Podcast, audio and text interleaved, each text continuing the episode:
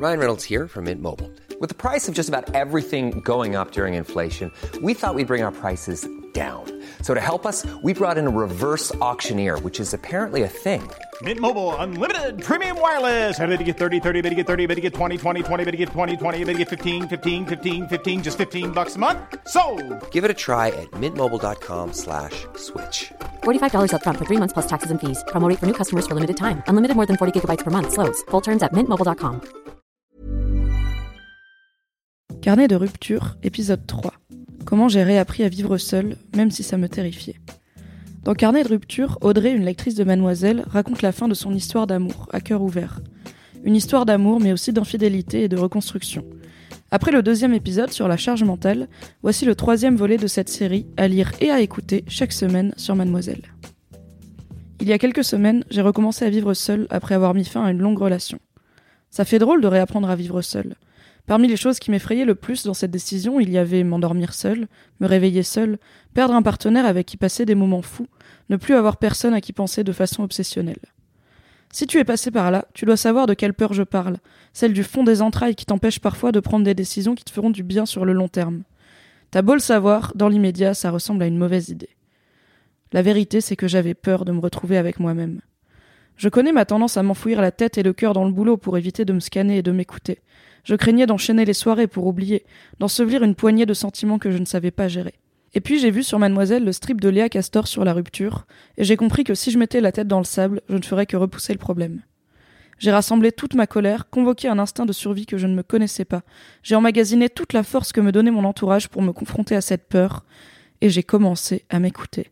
Au début, c'était horrible. Quand je lâchais les vannes, je ne me reconnaissais pas.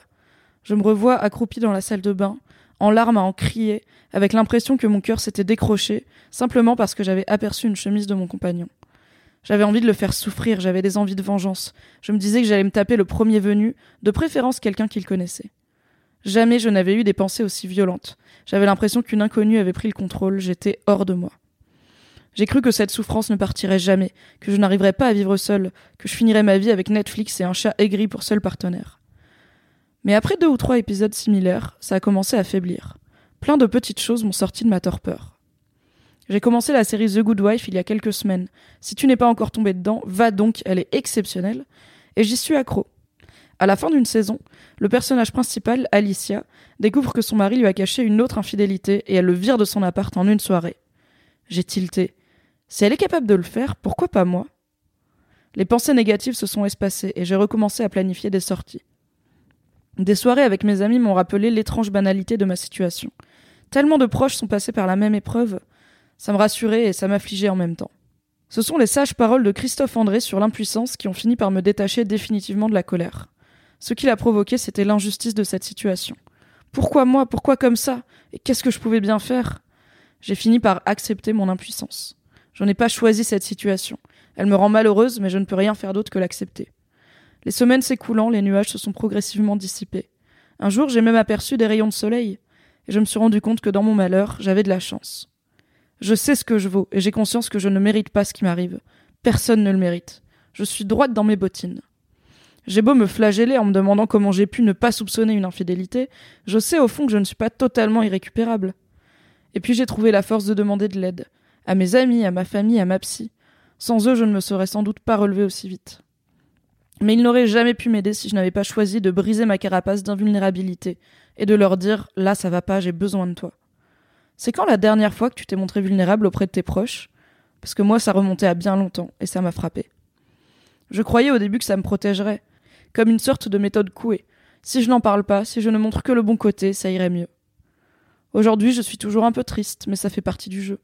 Comme tu l'as peut-être fait après une rupture, j'ai changé de tête, j'ai commencé à me maquiller différemment, j'ai acheté de nouvelles fringues. Tous les jours, je me répète, je suis forte et indépendante. Je jauge le chemin parcouru depuis ma PLS dans la salle de bain, et même si je suis surprise par mes capacités, même si je baigne encore dans les doutes, je vois que je sortirai grandi de cette épreuve. J'ai décidé d'affronter ma boule de peur de la solitude dans le ventre. J'ai commencé à l'apprivoiser. Je lui ai donné un nom, une forme, une image. Je la déplace dans mon corps, je l'enferme, je l'observe, je la titille. Elle est là, elle fait partie de moi, et peut-être qu'un jour elle disparaîtra. J'ai l'impression d'avoir presque bouclé le deuil de ma relation. Il ne me reste plus qu'une seule chose à faire, pardonner. Pas pardonner pour excuser, mais pardonner pour me libérer des résidus de souffrance qui m'empêchent de devenir la future moi. Là-dessus, Christophe André dit Il ne s'agit ni d'effacer, ni d'oublier, ni de banaliser ce qui s'est passé. Pardonner, c'est décider de s'en libérer et de ne plus souffrir.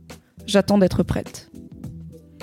À suivre dans le podcast Mademoiselle, Carnet de rupture, épisode 4, comment j'ai confronté l'autre fille, celle avec qui mon ex m'a trompée.